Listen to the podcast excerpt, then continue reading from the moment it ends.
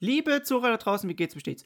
Es ist wieder eine neue Woche, ein neuer Montag und das bedeutet eine neue Folge vom Two Club Podcast. Heute mit dem Grand Prix von Andalusien oder Heres Nummer 2, wie, wie man es halt nimmt. Wir hatten ein sehr, sehr schönes Rennen, was wir beobachten durften. Zu einem Quadraro-Sieg, Déjà-vu. Darum ging es ja auch schon in der letzten Folge. Wir hatten eine schöne Sonntagsfahrt von Valentino Rossi äh, sehen dürfen. Als auch sehr beachtenswerte Leistungen der verletzten Fahrer. Das alles und noch viel mehr soll heute mal das Thema sein. Das Intro hat schon angeklopft. Ab geht die Post.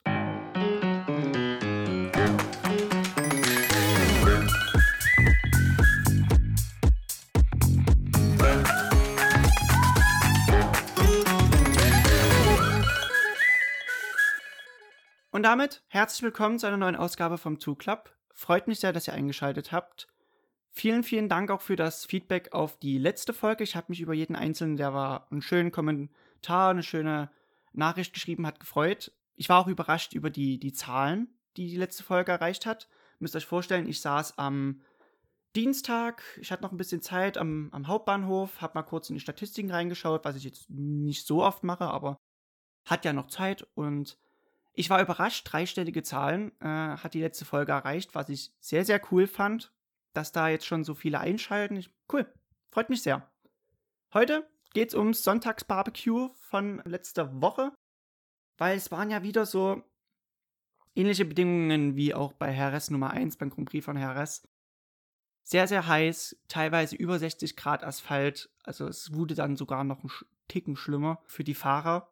In Bezug dessen habe ich mir dann nochmal die Frage gestellt, dass ich jetzt gerade hier das Skript noch äh, fertig geschrieben habe, was ist denn jetzt eigentlich schlimmer? Ich meine, so ein heißes Rennwochenende ist hart, aber auch, sag ich mal, 25 Runden jetzt genau im Regen zu fahren, ist das genauso eine Herausforderung. Es ist halt, bei beiden ist klar, Fehler werden kaum toleriert oder auch hart bestraft, wie wir auch an den Fahrern sehen können, die das Ziel erreicht haben. Es sind nur 13 an der Zahl. Wir hatten viele Ausfälle zu beklagen. Das ist halt beim Regenrennen genauso mental, konzentrationsmäßig ist das wirklich allerhöchste Eisenbahn, würde ich meinen. Es ist richtig hart. Aber ich glaube, ein Körper ist wegen hohen Temperaturen, die außen herrschen im Helm, durch die Abgase der Motorräder, die vor einem fahren, ich glaube, ich noch diesen Ticken mehr ausgelaugt als beim Regenrennen.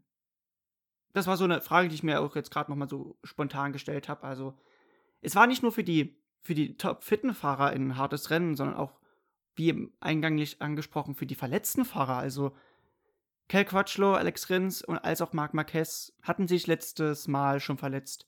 Und die hatten jetzt im Verlauf der Woche etwas Zeit, sich auszukurieren oder auch einer Operation sich zu unterziehen. Beim Kel Quatschlo zum Beispiel, der hatte eine Verletzung am linken Kahnbein, ist dort operiert worden. Alex Rins hatte auch mit seiner Schulter äh, ordentlich zu kämpfen. Marc Marquez Comeback wurde natürlich auch sehr pompös aufgezogen. Man muss sich halt vorstellen, Dienstag Operation, Donnerstag zurück im Paddock. Auch da diese Bestätigung vom Rennarzt vor Ort bekommen, dass er fahren darf. Ähm, für den, der sich jetzt fragt, wie, wie kann jetzt ein Arzt dort vor Ort sein? Es gibt bei jeder Rennstrecke ein sogenanntes Medical Center. Beispielsweise, wenn man jetzt auch stürzt, wird man dort meistens erstmal hingebracht zu einem Check. Und von da aus kann man dann auch erste Diagnosen stellen, beziehungsweise auch weitere Schritte einleiten. Zum Beispiel kommt man dann vielleicht ins Krankenhaus mit Krankentransport oder halt mit Hubschrauber. Aber halt auch so eine Aufgabe übernimmt das Medical Center vor Ort. Die sind ja halt auch etwas spezialisierter auf äh, Motorsport, weil man ja an der Rennstrecke ist und die können dann halt gewisse Übungen machen, um zu sehen, okay, kann der Fahrer ja Belastungen auf der Rennstrecke überhaupt bestehen mit seiner gegenwärtigen Verletzung. So auch bei Marc Marquez, er hat das deklärt fit bekommen vom Rennarzt nahm sich den Freitag dann noch etwas Zeit und am Samstag sahen wir ihn dann im FP3 auf der Maschine sitzen. Aber nach dem Qualifying ist rausgefahren, hat sofort wieder abgestellt. Und damit war klar, okay, er wird nicht am Start gehen. Wer aber an Start ging, war Kel Crutchlow und Alex Rins, standen zwar sehr weit hinten, aber sie waren da. Ob man das jetzt gut findet oder nicht, ich meine, es ist klar eine, eine trotz Verletzungen solche Bedingungen äh, entgegenzutreten ist, muss man erstmal mental so drauf sein. Kann mich aber auch an meinen Sportarzt entsinnen, der jetzt da gesagt hätte, nee, Dennis, nee, macht es nie. Man spielt ja auch, sag ich mal, mit seiner Gesundheit. Ich glaube, der Einzige, der sich da wirklich Sorgen machen muss, ist, sind die Fahrer selber. Auch Marc Marquez jetzt in seinem Sinne mit einem verletzten Oberarm zu sagen, ich fahre jetzt mal. Naja, wir sind jetzt schon beim Rennen angekommen. Kurzer Blick auf die ersten zwei Reihen, die in das Rennen gestartet sind. Wir hatten Back-to-Back-Pole für Fabio Quattararo, gefolgt von Maverick Vinales, der zwar eine 36,9 im Qualifying geschafft hatte, aber die Track Limits überschritten hatte und dadurch seine Runde aberkannt bekommen hatte, dadurch wieder auf Platz 2 zurückgefallen. Und erstes Mal, erstes Mal in der ersten Startreihe Francesco Bagnaia für das Pramac Ducati Team. Zweite Reihe, Valentino Opa Rossi hatte mal einen kompletten Tapetenwechsel, würde ich mal meinen, von, sag ich mal, einem recht durchwachsenen ersten Heres-Meeting so sich wieder rehabilitiert, lag daran, wie er laut eigenen Aussagen, dass das Setup wirklich mal komplett auf den Kopf gestellt wurde und so hat's gepasst für ihn. Dahinter Miguel Oliveira, gefolgt von Franco Morbidelli und ich möchte mir noch mal kurz Miguel Oliveira rauspicken. Das Ding ist nämlich bei ihm gewesen, dass es nicht nur seine beste Qualifying-Position in der MotoGP, er kam halt auch nicht direkt in das Q2 rein. Das bedeutet, im Qualifying-Format der MotoGP hat man die Möglichkeit, sich in einem freien Training schon in den Top 10 zu platzieren. Dadurch ist man schon im Q2, also dem Kampf um die Pole Position, mit vorqualifiziert. Das Q1 wiederum, weil wenn man 2 sagt, muss man ja auch irgendwie 1 sagen. Im Q1 haben noch zwei weitere Fahrer die Möglichkeit, sich für das Q2 zu qualifizieren. Dadurch sind dann zwölf Fahrer im Q2 am Start. Und dieser war eben Miguel Oliveira. Und man muss sich halt vorstellen, im Q1 geht es ja trotzdem ordentlich zur Sache. Es sind, glaube ich, elf Fahrer, zwölf Fahrer. Ich glaube, zehn. Wir haben jetzt Marc Marquez bei nicht da. Anyway, zehn Fahrer, sagen wir jetzt einfach mal pauschal, die ja um zwei Plätze kämpfen. Und so eng geht es dann auch zu. Und es waren noch keine äh, No-Names dort dabei. Also wir hatten Andrea Dovizioso war mit dort dabei. Auch Aleix Espargaro hat dort mitgekämpft. Eben auch Miguel Oliveira. Und auch Franco Morbidelli, genau. Damit haben wir auch gleich noch, da schließt sich auch der Kreis. Ähm, das Ding ist halt, und das fand, fand ich so beeindruckend, du musst dir halt im Q1 schon einen rausdrücken. Dann hast du kurz Zeit, kurz runterfahren. Bei den Bedingungen musst du auf jeden Fall runterfahren. Und dann musst du im Q2 das nochmal machen. Und das ist schon letzte Rille, was man im Q1 fahren muss. Und dann musst du das halt nochmal wiederholen. Demnach sehr, sehr beachtenswert auch die, die Leistung vom Tech-3-Fahrer Miguel Oliveira mit dem fünften Platz. Schade nur drum, dass er halt dann beim Start selber, ja, durch eine Kollision im Getümmel mit Brad Binder, also auch Bradley Smith war damit beteiligt, ja, ausschied. Leider per Highsider abgestiegen vom Piano und damit war das, diese gute Arbeit auf jeden Fall schon mal futsch. Er war ja damit auch, by the way, beste KDM. Ja, genau. Ja, perfekt. Ja, der Start selber, ich, hab, ich war auch etwas interessiert in den Start, gar nicht mal so, um zu sehen, ähm, was, was können die Yamahas jetzt reißen, weil es war perfekte Ausgangsposition, dazu gleich später mehr. Auch Suzuki hat jetzt dieses Starting-Device verbaut und mir hat es geschafft von Platz 10 in der ersten Runde auf Platz 8. Bei Alex Rins konnte ich jetzt nicht so genau schauen, weil es gab halt, wie gesagt, dieses Getümmel, diesen, diese Sturzsituation und das verwässert etwas die, den, äh, den Effekt. Genau, den Effekt. Nach der ersten Runde, wir hatten dann Fabio Quattararo auf 1, Valentino Rossi auf 2 und Maverick Vinales auf 3. Und das ist eigentlich immer so das optimale Szenario für Yamaha selber. Die haben alle Fahrer, die ja auch sehr, sehr gut und sehr, sehr schnell sind, vorne schon und die können quasi selber auschecken, weil die halt so ihre Stärken sehr, sehr gut ausspielen können. Die Yamahas, die haben einen reinen Vierzylinder verbaut und fahren sehr viel Kurvenspeed, etwas runder, eher wenn man auf die Kurve schauen würde, so U-förmig. Und genau das können die ja so ausspielen, weil ja kein, weil kein Motorrad mit einem V4 äh, verbaut vor ihnen rumfährt, die ja eher diesen V-förmigen Stil haben, heißt, die bremsen tief in die Kurve rein, stehen mehr oder minder im Kurvenscheitelpunkt, drehen das Bike dann um und dann ja schnell aufgerichtet und rausbeschleunigt. Und das ist genau Gift, sag ich mal, für einen reinen Vierzylinder, der ja quasi durchweg durch die Kurve hohe Geschwindigkeiten braucht und diese auch mit auf die Gerade nehmen muss, um auch, sage ich mal, ein gewisses äh, Leistungsdefizit zu kompensieren. Demnach fiel sofort auf, schneller Checkout von den drei Yamahas, wobei natürlich Quadraro selber dann nochmal eine Schippe drauflegen konnte. Das lag halt wirklich daran, dass die Zeiten bis Runde 10, Runde 11 durchweg im mittleren 38er, tiefe 38er auch teilweise lagen. Und Rossi, er war auf jeden Fall schneller. Ich habe mir, hab mir auch schon in der letzten Folge seine Zeiten angeschaut und jetzt konnte man ja sehen, es gab einen guten Fortschritt. Die Zeiten waren durchweg tief 39, auch mal 38,9, aber trotzdem 1,39 durchweg gefahren übers gesamte Rennen, wie eine Uhr, wie das Schweizer Uhrwerk quasi, so präzise. Ähm, ja, kommt er einfach nicht mit. Okay, ja, stimmt. Hat er auch offen zugegeben, mit Quadraro kann, kann ich einfach nicht mithalten, aber ja, damit äh, zog sich das Feld ein bisschen auch schon auseinander. Wir hatten Quadraro, der schnell kontinuierlich äh, ja, wegkam.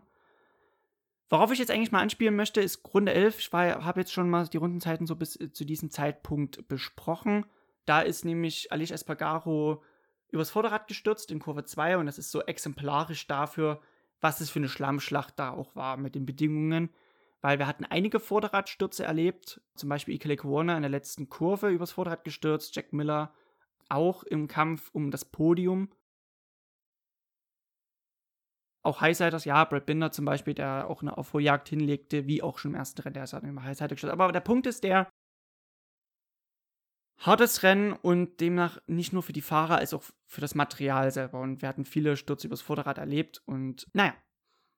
Ich sag mal, ich sag mal, wir hatten ja letztes Mal schon nur 15 äh, Finisher, jetzt waren es 13. Schon hart. Anyway, die, eine sehr gute Geschichte ereignet sich dann so ab Runde 12. Bagnaia ging vorbei an Rossi, damit waren die ersten drei Quadraro Bagnaia und dann Rossi. Gefolgt von Morbidelli und Vinales. Vinales hatte sich ein bisschen zurückfallen lassen. Ob das jetzt bewusst war oder nicht, ging auch nicht in seinen Erläuterungen zum Rennen hervor. Fakt ist mal, man muss sich halt das Rennen auch ordentlich einteilen. Es ist halt kein Sprint, 25 Stunden sind kein Sprint, obwohl man immer so ein bisschen vom Sprintrennen spricht im Bezug auf ja, Sprintrennen, Endurance, also Langstrecke. Es ist halt kein Sprint, MotoGP, es ist ein Marathon gerade bei den Bedingungen geht es halt wirklich darum, durchzuhalten und alles auch gut zu managen. Und ich fand halt diese Phase dann interessant, weil wir hatten in den ersten fünf vier Yamahas, beziehungsweise wir hatten alle Yamahas in den ersten fünf. Was jetzt nicht so oft vorkommt, das war eine sehr schöne Klavierstunde, die wir da erleben können. Lustig, weil Yamaha macht ja auch Pianos. Ha. Nee, Spaß. Aber dann ging halt das Fiasko los. Franco Morbidelli hatte einen technischen Defekt und musste das Motorrad ähnlich wie Valentino Rossi nach Kurve 1 abstellen. Und da kam natürlich dann die Frage auf, hat Yamaha ein Motorproblem? Sind sie in einer tiefen Krise? Natürlich hatte man versucht, immer mehr äh, Leistung auch über den Winter rauszuholen und Topspeed war Quadraros Argument auch nach dem Rennen ist weiterhin ein großes Problem. Sonst funktioniert Spike. Aber interessanterweise wurden auch in diesem Rennwochenende die Motorenzahlen ähm, veröffentlicht, weil man muss sich vorstellen, man kann nicht dauerhaft neue Motoren verbauen, sondern man hat nur ein gewisses Kontingent, was man verbrauchen kann. Und gerade wegen der Corona-Saison und der reduzierten Rennen auf 13 haben wir sowieso nur weniger, weniger Motoren, um auch die Kosten niedrig zu halten ja, ich habe ich hab jetzt mehrere Quellen gecheckt. Also die Zahlen, die ich wohl habe, hier, die sollten schon stimmen. So. Von allen Fahrern so tanzt Yamaha generell aus der Reihe. Also man hat also jetzt über die gesamte Saison als ähm, Werksteam ohne große Vorteile, weil zum Beispiel KTM und Aprilia können sieben Motoren verwenden. Yamaha hat nur fünf Motoren, die sie im Jahr verteilt einsetzen können. Davon hat Rossi jetzt schon bis zum vierten Motor alle mal eingesetzt. Ich glaube, Motor 3 und 4 war jetzt im zweiten Meeting verwendet worden. Ebenso auch bei Franco Morbidelli und Fabio Quattararo, die sind auch bei Motor 3 und 4. Vinales selber aber, der ist der vierte im Bunde, der ist jetzt schon beim fünften Motor angelangt. Und das Werksteam rund um Rossi und Vinales haben schon einen Motor aus dem Kontingent zurückgezogen. Das bedeutet, er wird nie wieder eingesetzt werden. Gerüchten zufolge ging auch dieser besagte Motor bei beiden zurück ins Werk nach Japan, zurück zum Check.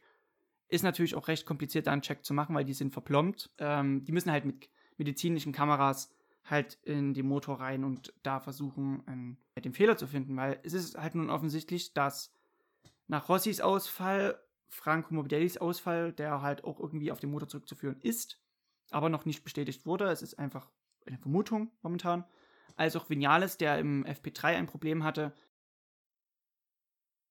dass man vielleicht im Zuge dessen, dass man versucht, mehr Leistung rauszuholen, an der Zuverlässigkeit etwas äh, zurückgeschraubt hat, was ja auch Gift für die Meisterschaft bedeuten könnte, weil ein sechster Motor, den man einsetzen müsste, würde bedeuten, dass man aus der Boxengasse starten müsste. bei der Enge des Feldes dann auch schwer, sage ich mal, sich wieder nach vorne zu arbeiten. Wobei, klar, Marc Marquez hat uns da letzte Woche natürlich auch eines Besseren belehrt. Der Punkt ist aber der, kriegt man das Problem nicht in den Griff, man wird gezwungen sein, auf den Motor 6, 7, 8, 9, 10 zurückzugreifen, dann wird es kritisch. Dann wird es wirklich kritisch. Ist die Frage, liegt es an der Hitze? Natürlich waren das hohe Belastungen für Mensch und Maschine. Bagnayas Ausfall, der auch auf ein Motorproblem zurückzuführen ist, zeigt ja, dass nicht nur Yamaha gelitten hat, aber bei Yamaha fällt es auf jetzt schon mittlerweile, weil die halt so aus der Reihe tanzen. Oder ist es halt die Suche nach Leistung, die sich jetzt, sage ich mal, ein bisschen rächt. Da muss, muss man jetzt eigentlich, sag ich mal, abwarten auf die nächsten Events. Ich denke mal, Brünn, was glaube ich die nächste Strecke sein wird. Vielleicht hat man dann wiederum bessere Bedingungen, angenehmer auf jeden Fall vielleicht hat man dann doch, doch kein Problem mehr. Natürlich harte Belastung, das bleibt unumstritten. Nachdem also Franco Morbidelli durch ein technisches Problem ausgefallen ist, als auch jetzt wie angesprochen Francesco Bagnaia auf zwei liegen, der sein bestes Rennen jetzt in der MotoGP-Zeit gefahren ist, da blieben jetzt nur noch Rossi und Vinales übrig, wobei still und heimlich im Hintergrund auch Mr. Takaki, Takanagagami auf Platz 4 liegend, auch schon äh, in Reichweite war. Auch John Mir war nicht weit weg, auch Dovi auf 6. Aber man konzentriert sich dann in diesen letzten Runden nochmal auf diesen schönen Kampf zwischen Rossi und Vinales. Und es hat richtig gut getan, dem, dem zuzuschauen. Natürlich gab es jetzt nicht so viele Überholmanöver, aber Vinales hatte ordentlich zu rudern, an ihm vorbeizukommen, an seinem Markenkollegen. Weil auf der Bremse war Rossi verdächtig stark. So, vielleicht war das Bike auch bewusst auf gute Bremsphasen abgestimmt, aber es sah auch in den Onboard-Aufnahmen so schön smooth und flüssig aus. Natürlich steckt viel Arbeit dahinter, aber wenn man das so beobachtet, so Rossi fährt von Punkt zu Punkt zu Punkt. Die, die Bremspunkte haben auch mehr oder weniger immer gepasst. Ah, es sah, es sah sehr verändert aus gegenüber der letzten Woche war auch in den Zeiten bemerkbar, war jetzt in, der, in dem Ergebnis bemerkbar. Aber naja, Rossi ging dann leider weit, Vinales nutzte seine Chance, ging innen durch und dann war die Sache auch geritzt, mehr oder minder. Also es ging dann so zu Ende, dass wir Quadraro bei seinem Back-to-Back-Sieg auch beobachten konnten, gefolgt von Vinales und Rossi. Das bedeutet dreimal Yamaha in den ersten drei. Das letzte Mal hatte man das 2014 in Phillip Island. Ich hatte erst gedacht, 2008 Le Mans. Aber nee, war Phillip Island mit Rossi damals, der gewonnen hat, vor Lorenzo und Bradley Smith. Auf Platz 4, wie angesprochen, Mr. Takagi. Auf 5 Joan Mir, das sind die Top 5. Danach kommen Dovizioso, Espargaro. Alex Marquez in den Top 10. Danach Juan Sarko und Alex Rins auf Platz 10. Danach nur noch Tito Rabat, Bradley Smith und Cal Crutchlow. Das sind alle Fahrer, die ins Ziel gekommen sind. Da können wir ja noch mal kurz drauf auf vereinzelte Fahrer noch eingehen.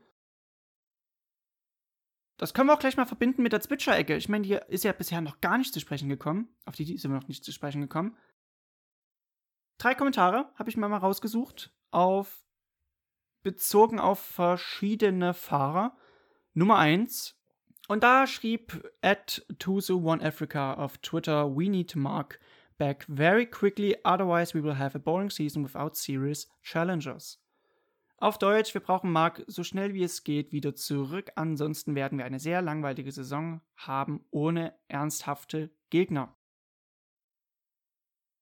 So schnell kann ich, sag mal, das Blatt wenden. Ich meine, letzte Woche haben wir uns noch alle gefreut für den ersten Sieg von Fabio Quadraro. Endlich hat er es geschafft, nachdem er sich das ja immer wieder schon angedeutet hatte und nachdem er halt wiederholt gewonnen hatte, auch wieder mit etwas Vorsprung, reden wir halt schon davon, dass die Saison langweilig wird. Bevor ich auf den Punkt anspreche, auf den ich hinaus will, eine Geschichte, wie, ich, wie, sich das, wie das mal zustande gekommen ist. Ich bin ja, sag ich mal, Host und Hobby-Experte zu einem. Das war das Jahr 2015. Ich war in Großbritannien unterwegs und bin dort in Gaststadt gefahren in der britischen Serie.